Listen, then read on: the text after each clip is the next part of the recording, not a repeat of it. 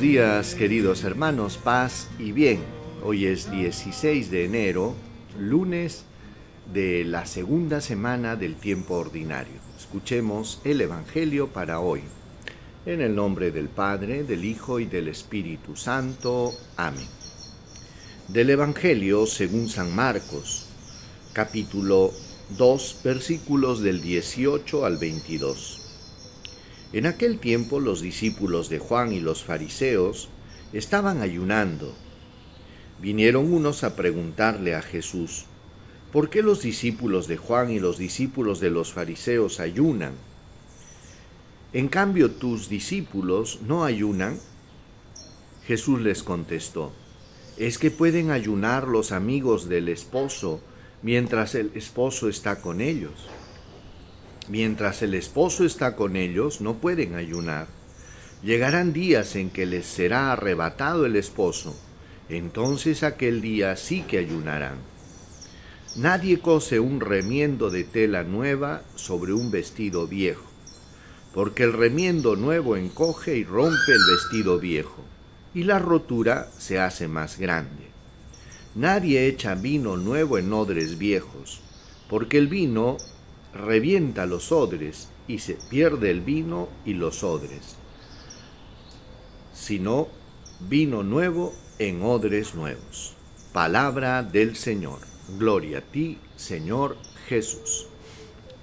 Hermanos, hoy el Evangelio nos regala un pasaje bastante interesante, puesto que los fariseos se preguntaban por qué los discípulos de Juan y de los fariseos sí ayunaban, mientras que los discípulos de Jesús no ayunaban.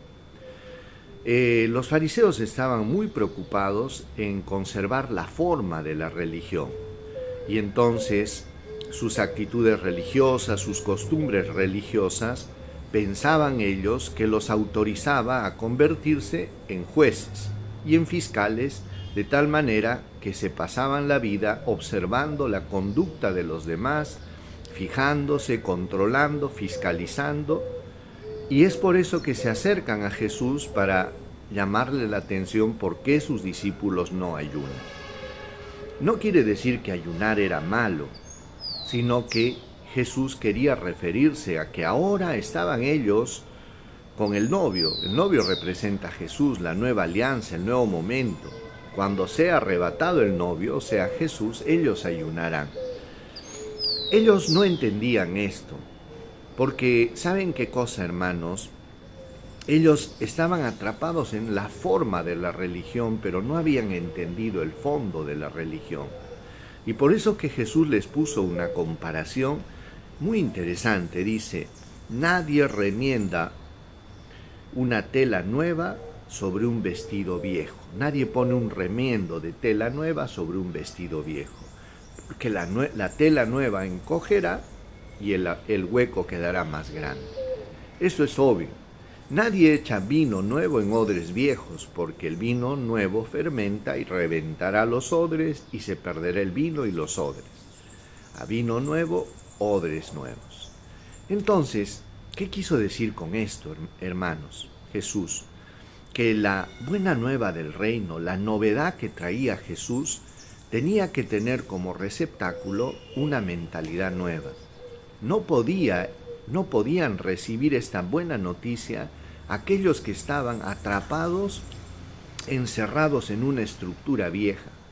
Por eso que la conversión, hermanos, y esto tenemos que tenerlo bien en claro, la conversión no es solo un cambio de conducta, sino que la conversión es un cambio de mentalidad y un cambio del corazón. Eso significa convertirse, metanoia, cambio de mentalidad. Los judíos, los fariseos en este caso, habían hecho un cambio de conducta, adoptaron costumbres religiosas, pero lo que faltaba era cambiar el corazón y cambiar la mente. No eran capaces de renovarse y de darse cuenta que el Mesías estaba entre ellos. Por eso una de las cosas que tenemos que aprender ahora, hermanos, es la siguiente. Pedir a Jesús nos dé la gracia de la conversión. Ustedes saben que convertirse es una gracia, es un don. No es eh, algo que depende exclusivamente de ti y de tu fuerza de voluntad. Es una gracia en la que Dios te abre el entendimiento, te permite mirar con otros ojos y, y renovar tu mentalidad. Y esto es producto, pues, como les digo, de la gracia de Dios. No basta solo con cambiar la conducta, las costumbres, hay que cambiar el corazón. Y para eso se necesita la ayuda de Dios. Hay personas que adoptan costumbres religiosas, que tienen muchos rezos, pero en sus reacciones muchas veces actúan peor que un pagano. ¿Y eso qué significa? Falta conversión.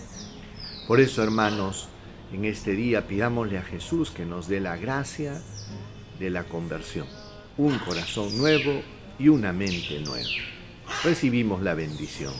El Señor esté con ustedes y con tu espíritu. Que Dios Todopoderoso los bendiga, los proteja, los guarde, les muestre su rostro, les conceda salud, paz, protección, bendición. Dios Todopoderoso los bendiga en el nombre del Padre, del Hijo y del Espíritu Santo. Paz y bien. Me presentaré y ante